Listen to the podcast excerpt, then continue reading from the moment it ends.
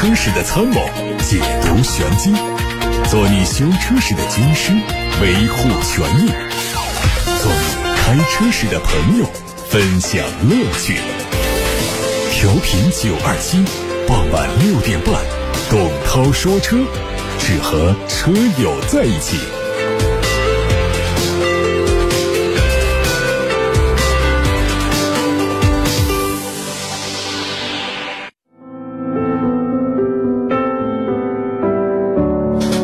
周末晚上好，我是董涛，欢迎听董涛说车。参与节目互动的热线是八六八六六六六六，打通留言，还有董涛说车的微信公众号可以留言。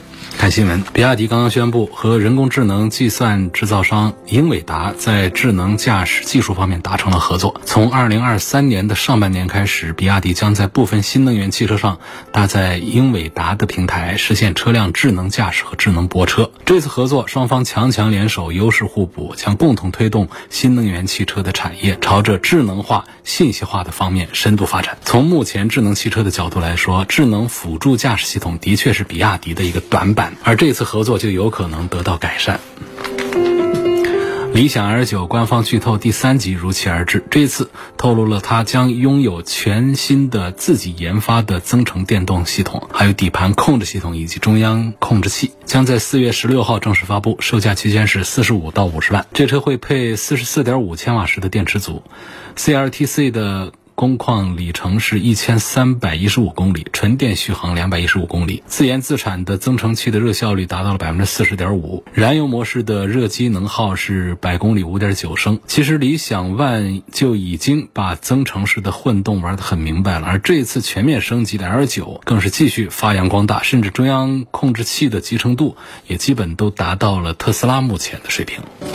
小鹏 P7 的第十万台车正式下线了，成为第一个突破十万辆量产的纯电新势力车型。同时，小鹏汽车官方还发布了黑色特别版的小鹏 P7，会在四月十号限量首发。这次发布的特别版车型基于 P7 的四驱性能版打造，在原有基础上搭配了暗夜黑的车身颜色、炫酷的黑主题的座舱，还有后排的隐私玻璃以及一系列黑色的装饰套件，打造了全黑主题的高性能车型。配配备的3.0版本智能辅助驾驶硬件系统，可以实现高速 NGP 智能导航辅助驾驶、停车场记忆泊车等高阶智能驾驶能力。沃尔沃的新款 x C 九零 T 八车型迎来了上市，官价还是八十九万四千九。新车型的外观内饰和老款一致，最大的变化是换了动力更强的新电机，电池组的容量升级到了十八点八千瓦时，纯电续航里程提升到了五十九公里。沃尔沃 x C 九零自这一代车型推出了 T 八插混版，也是同级别当中率先提供新能源解决方案的车型。如果你有很好的充电环境，对日常城市通勤，新款的 x C 九零 T 八基本就可可以以纯电的模式来使用。虽然此前凯迪拉克的负责人表示将计划把凯迪拉克打造成一个纯电动车的品牌，不过最近海外媒体还是捕捉到了全新一代凯迪拉克 CT 六的测试照片，预计还要再等个大概两年左右的时间才会迎来这款旗舰车的发布。考虑现款的 CT 六在北美已经退市，因此它很可能是专门为中国市场打造的最后一代的燃油版车型。测试车被厚重的伪装包裹着，还是能看到前前脸会保留现款的标志设计，侧面的 C 柱好像有更加倾斜的角度，车尾的三角窗造型有变化，尺寸和内部空间表现可能会进一步的提升。车内会有怎样的变化，目前还不清楚。期待可以配备凯迪拉克的纯电 SUV 的大尺寸的连屏设计，目前官方还没有透露它的相关动力消息。福特的官方也发布了全新探险者的车型官图，实车会在五月份迎来上市销售。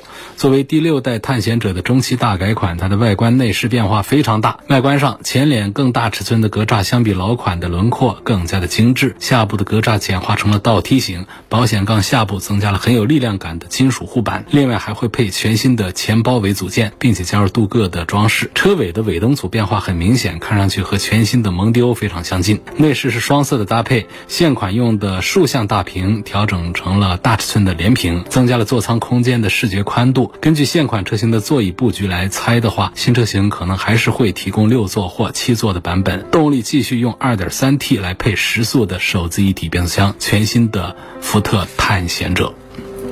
再来关注奇瑞瑞虎8 Pro 的官图，它的定位是全域动力科技旗舰，有望在今年五月份上市。从图片看，前脸是尺寸更大的熏黑的格栅，内部是发散状的设计，两侧有非常修长的前灯组和 LED 灯带，车尾造型非常的饱满，车身的长度相比瑞虎8加长了将近五公分。内饰是非常简单的理念。配的是曲面屏、抬头显，还有索尼的豪华十扬声器的环绕音响。动力会同时推 1.6T、2.0T 燃油和鲲鹏的混动三种。搭载的是奇瑞的全场景智控四驱。吉利帝豪 LX 的路试照片，这车的车头细节来看呢，前脸是代表混动车型身份的发光 logo，其他地方都跟燃油版一致。官方说，它搭载的 1.5T 雷神智擎系统，在满油情况下可以续航1300公里。百加速时间六秒九，亏电油耗是百公里三点八升。这套三速并联的混动架构，基本可以做到同级别最低的综合油耗。这对于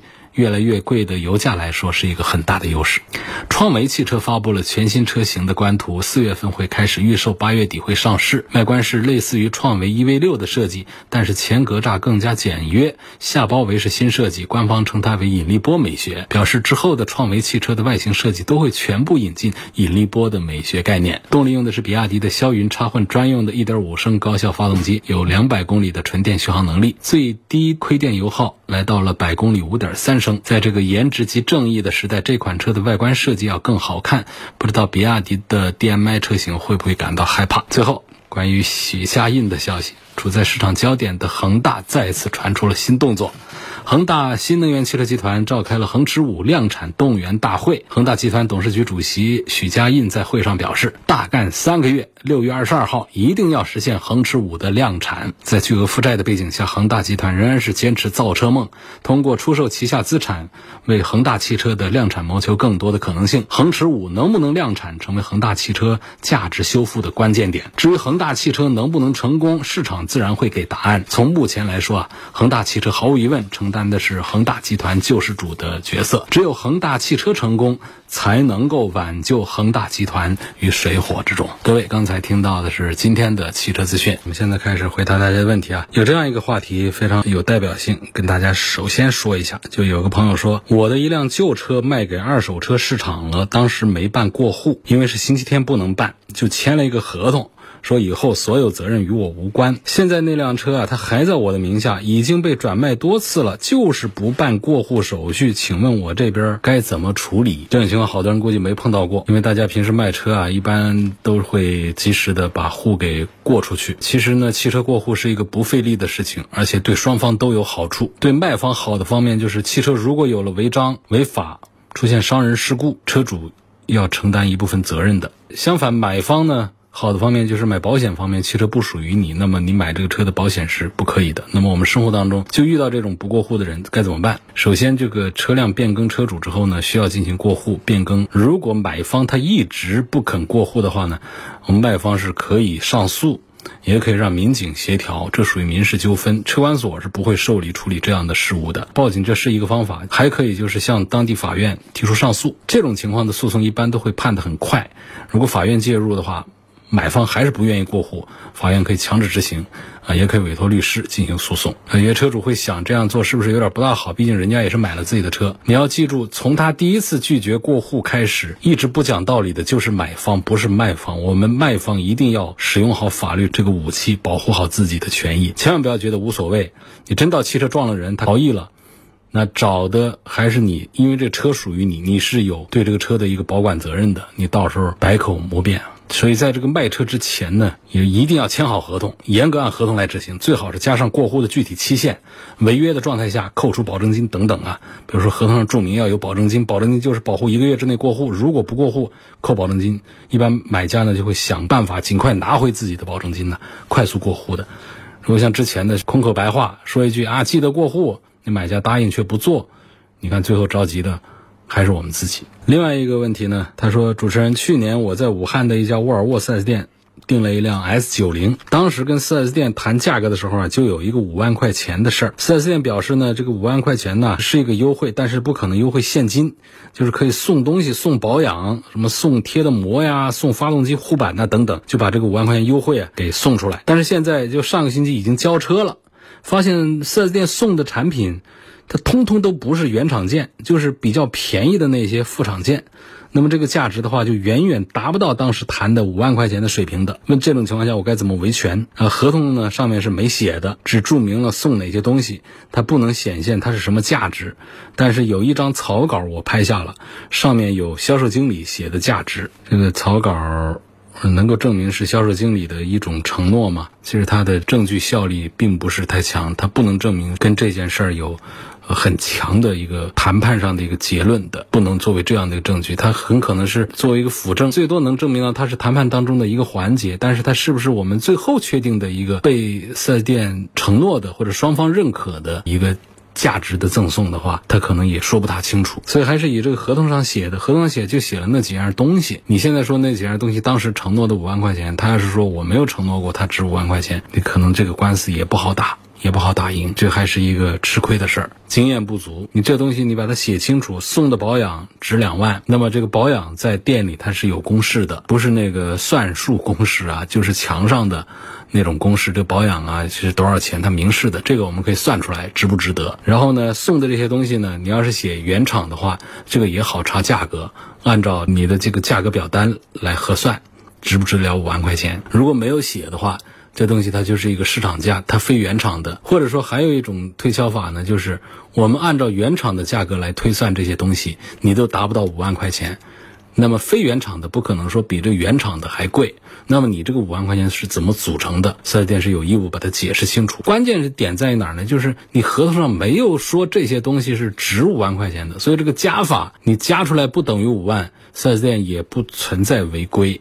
所以这还是我们在签合同的时候的一个经验的问题。既然他说我送你五万块钱东西，那写清楚五万，数字写进来，哪些东西组成这五万，把它写到合同上，签字盖章。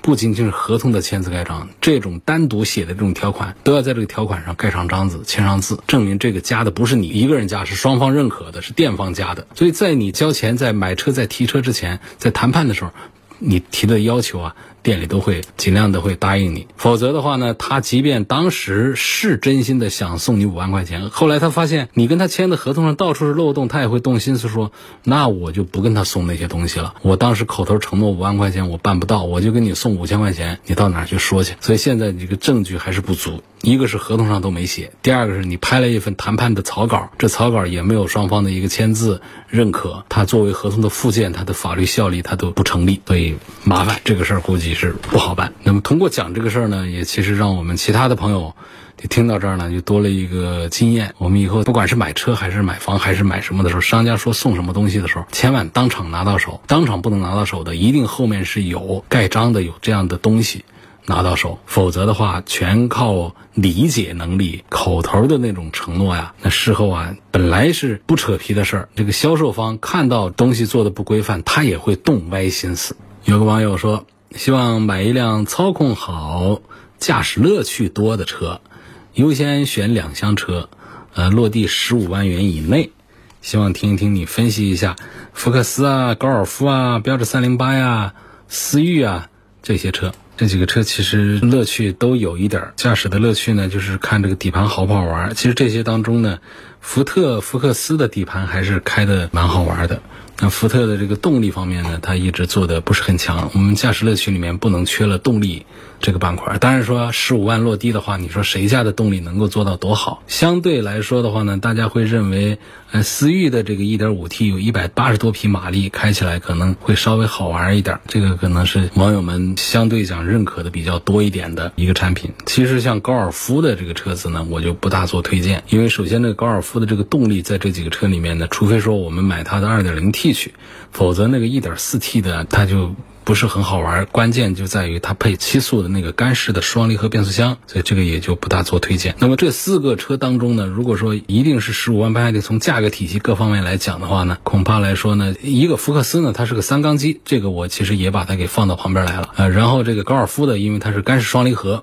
我觉得也把它给拿到这个边上去了，所以说的话呢，恐怕我会赞成本田的思域要稍微多一点。说还有一个标致三零八，其实这个三零八呢，它跟思域没办法来比，这个销量啊、市场保有量各个方面，它还是要弱很多的。所以这当中的话呢，我还是推荐本田的思域要多一点。有朋友问蓝图 Free 这个车值不值得买？关注一下今天。呃，全国多家电台发布了名嘴评新车第二十六期，发的就是这个蓝图福瑞的评价。嗯，这个是东风自主品牌当中唯一定价突破三十万的一个高端车型了。但实际上呢，它的销量啊不大好啊。去年底的时候还有个三千多辆，二零二一年十二月份的时候，到二零二二年的元月份一下子干到了一千五百多辆，降了一半，就腰斩。二零二二年的二月份。又腰斩一次，就变成七百多辆，是个什么情况？因为颜值也不错呀，配置也挺高啊，定位也叫高端的，它怎么就不行？问题就在于你可能光看这个外观内饰配置表，包括你开一圈坐一路，就三十万的价格呢，就很容易打动一些冲动型的客户。但是你看它。都叫增程式啊，都大差不多尺寸，差不多定位，但是它销量它连理想 ONE 的零头都顶不上的话，我发现这个理性的消费者当下还是占到多数的。花三十多万买个车的车主们，其实已经很强烈的有两个需求，一个是对这个汽车产品的品牌需求，第二个是对它技术背景的需求。但是蓝图的这一套一些东西，其实它支撑不了它的高端定位，所以我建议呢，你可以上董涛说车的微信公众号去找一找，包括董涛说车的微博这些，都能看到今天。发表的全国多位汽车节目主持人一起发布的这个名嘴评新车专题，在评价蓝图 Free，主要的观点都在里头。有网友问，别克的新威朗 Pro 这个车怎么样？这刚刚这几天试驾了这个车，感觉还不错。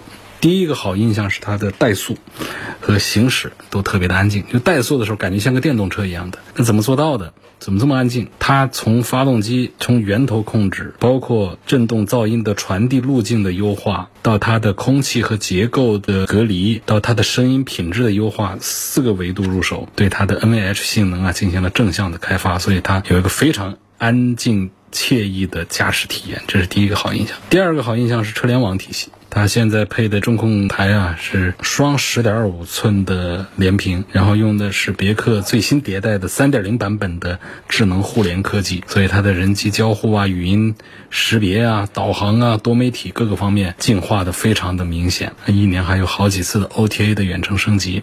第三个就是它这个动力也够用，动力肯定不会很强，但是呢，它作为第八代的 1.5T 啊，在性能上全面的提升了，它比上一代的发动机的功率啊提升了百分之二十多，特别是它的这个升功率，升功率有一百零几千瓦，同排量的动力里面是很少达到这样一个水平的，包括扭矩也比上一代提升了百分之八，所以开起来感觉是够用的，是很正常的，像一个中级车的那种驾驶感受一样的水平。有位网友问。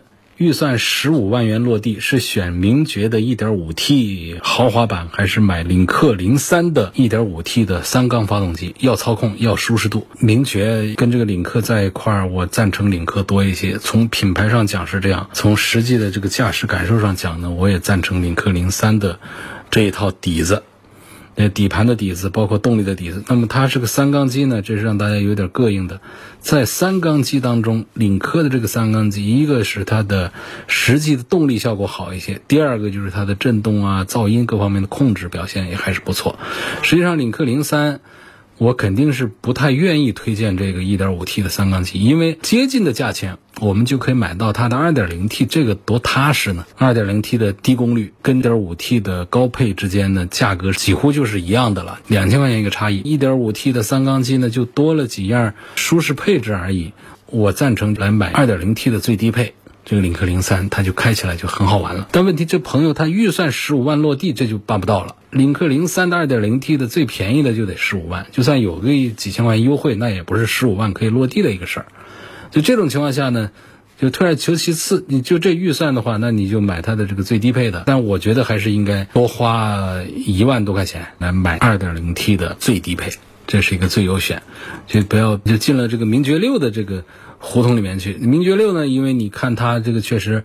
发动机啊，各个方面，它这个 1.5T 啊，它也是很强，这个开起来的感觉似乎也还行。但是呢，名爵跟荣威在一块呢，它还不如荣威的这个体系搞得那么健康，所以它跟领克的现在体系相比的话呢，差异还是比较大。所以年轻人买这样十五万落地的车呢，我觉得首先还是看这领克零三的 2.0T 的版本。再看下面一个问题，说拿铁 DHT 值不值得买？和锐际 CX 五相比，应该选谁？福特锐际啊，马自达 CX 五跟长城的拿铁。这三个比呢，如果为了省油呢，可以选拿铁 DHT。啊，混动肯定比燃油车更经济。如果对动力和操控要求高一点的话呢，建议选这个锐际。然后那个拿铁的混动呢，这个起步速度还行，但是到后段一般的这样的混动呢，它就不行了，它这个 1.5T 发动机就不太行了。锐际和 CX5 的操控性，它都比拿铁做的要好一点，但是 CX5 呢得上2.5升才比较好开，而这个锐际全系 2.0T，动力和价格上都更加的有优势一些。呃，我非常喜欢斯柯达速派。那我问买了这个速派之后，后期要注意什么？一般是不大推荐买斯柯达，这个品牌是越做越差。但你实在喜欢那就买嘛，因为这个速派跟帕萨特基本就是双胞胎嘛，维修保养没什么特别需要注意的。那后期里程数大了，要经常检查机油。那万一这 4S 店关门了，也不用太担心，那就是有指定维修点就去指定维修点，没有的话就去上汽大众蹭嘛，按帕萨特保养完全没问题。下面有个朋友希望能谈一谈坦克三百为什么？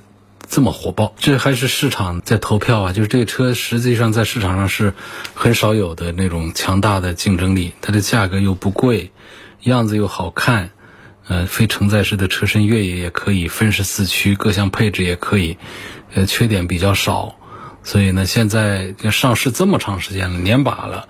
还得等几个月。一开始的时候，新车加价，厂家控制不让加价。现在据说有二手车加加价，说这个时间不长的二手车卖的比新车还贵，因为新车它得等几个月嘛。急于想买一台开着的，它就得产生这个加价。这个供需当中，市场上就出现了一只无形的手，啊，包括一些插队呀，有的店总啊，或者销售人员利用手上的权利啊，来做点这个生意的这样的情况，这就有点像最早的揽胜一样的。前个十几年那个揽胜那一批，那会儿加价。销售的时候，可是造就了一批销售人员成为大款，挣了好些钱，一台车呢能挣上几十万的这种。哦，现在我们说这是一种现象，其实它是因为这供需的这种不平衡，延伸了这样的一些利益产业。其实厂家对于坦克三百的这种插队呀、变相的这种加价的这种情况呢，是管控力度其实做的还是不错的。加价在控制的时候呢，它就出现这种排队，排队一搞几个月呢，这当中你说是不是就把市场？管理的特别的干净，就没有那种见不得光的事儿呢。我觉得也还是比较难。但是从一个侧面讲，这个车确实是被很多人认可。你想这种车呢，如果在过去讲的话呢，通常说它就是卖个小几千辆，它其实应该是非主流的一个产品，非承载式越野的利器这种。但是它竟然卖到过一万多台，就是二零二二年的一二月份这种传统的销售的淡季，它二月份的坦克的三百。也能卖到大几千辆，这其实是非常的厉害的一个数字。现在它都有理财功能了啊！为什么保值？为什么一车难求？排队几个月，还是因为。产品力很不错，很过硬。有位穆先生给我留言一长段话，他昨天问了一个问题，我做了回答。他说：“关于我昨天咨询的问题，主持人说卡宴途锐 Q7 的发动机没有大区别，只是调教有区别，让我自己选择。我今天去试驾了，觉得途锐的驾驶感受是最好的，尤其是在路况不好的路上行驶的时候呢。另外，途锐是越野车，底盘可以升高，能够更好的应对山路和。”路况不好情况下的城市路况，卡宴和途锐比呢？感觉卡宴的悬挂呀要更硬一些，加速呢比途锐啊要更快一些。但是途锐的加速也很好。奥迪的这个 Q7 呢，它介于途锐和卡宴之间。销售说，途锐、卡宴它都有空气悬挂。途锐落地价只要八十多万呢，卡宴加选装落地价要一百二十多万。这主持人昨天说卡宴有品牌溢价，可是途锐的驾驶感受啊比卡宴都要好，各方面都更加均衡，还便宜五十多万。请问这全部都是品牌溢价吗？或者说卡宴的其他优势是在试驾的时候没有发现吗？我不是很看重品牌，那我该怎么选择？我觉得你现在倾向已经出来了，就是对。途锐更加的认可，它又便宜，然后你认为它的驾驶品质啊还更好一些，那就选择途锐吧。其实你刚才说到的就是，说途锐是越野车，这个不成立。他们这些车哪叫越野车？它其实都是 SUV。说途锐底盘可以升高，所以可以应对一些山路，它应对不了多少。刚才你也看到，卡宴它也是全系有可变悬挂的，悬挂是软硬调节加高低调节。你真要有一些障碍大一点的。途锐可以升起来，卡宴它不也是可以升起来的空气悬挂吗？关于这个品牌溢价这个事儿呢，品牌溢价它不一定它就指的是这个标值钱，这个叫溢价。实际上它是有很多的其他的成本，比方说品牌的价值的。时间积累成本，它通过这么长时间一个运行，让保时捷高于大众的品牌能力，这中间它是有时间成本，有其他的很多的代价在里头的。所以这个品牌溢价它不是一个简单的一个车标溢价，而是整个品牌体系从。营销价值到它的时间成本积累，到它在部件的使用方面各个方面，它其实要平摊成本的话呢，它都可以叫做品牌溢价的一部分。而且在一个大的集团，大众集团内部，它就算是两个车的这个实际制造成本差异不大，它也得通过不同的品牌、不同的定位、不同的外观内饰的造型，也得分出一个高中低档的一个产品梯次，来满足不同的人群选车的需求。不会说很简单的说。我虽然在一个大集团当中，我把这个保时捷的卡宴跟这个。途锐搞的价格都差不多，从营销上这个是不成立的。所以总之呢，这位穆先生试驾了三个车，很认真的做了仔细的对比，说的感觉差不多也都对。这当中便宜了五十万，驾驶感受途锐还更好，然后自己又不是很看重品牌，那么我就赞成你来买这个进口大众的这个途锐，你会开得很舒心。国产 SUV 车价十五到二十万，优先考虑好开，其次考虑可靠性，我应该怎么选？问了三款车。一个是领克零一、零五，还有吉利星越 L，三个车都是吉利和沃尔沃合作的一个 CMA 平台的产品，所以底盘跟叉 C 四零都一样，都用的沃尔沃同源的二点零 T 加八 AT，动力还是。同级别当中做的比较好的，那么领克零一和零五呢，比星越 L 还要大一点马力，动力和操控不仅在自主品牌里面比较出众，跟这个同价位的合资品牌比也是比较强大的，可靠性也没有什么大的问题，就是它的维修保养会稍微贵一点，所以推荐领克零一零五吧。五十万元的预算，奥迪 A4L 和宝马三系该怎么选？三系选哪个配置性价比高？这问题好像回答过吧？三系有说是三二五 Li 啊，性价比高一点，动力足够，空间大，预算够买耀夜版。啊，只比这个 M 运动套件贵万把块钱，很值得。其实你都五十万预算了，就不该看三系 A 四了，你看宝马五系 A 六啊。你嫌这个五系 A 六大的话，你还可以看 A 四 Allroad S 四这样的车呀。你干嘛盯着三系的高配 A 四的高配去看呢？五十万预算不看这些。今天就到这儿吧，感谢大家收听和参与晚上六点半到七点半直播的董涛说车。错过收听的，欢迎通过董涛说车的全媒体平台收听往期节目的重播音频。他们广泛的入驻在微信公众号、微博、蜻蜓、喜马拉雅、九头鸟车家号、易车号、微信小程序梧桐车话等等平台上。今天这些平台上呢，都发布了全国名嘴评新车的最新的一期内容，是评价蓝图 Free 的，欢迎大家上去看一看，点评一番。祝各位周末愉快，我们下周再会。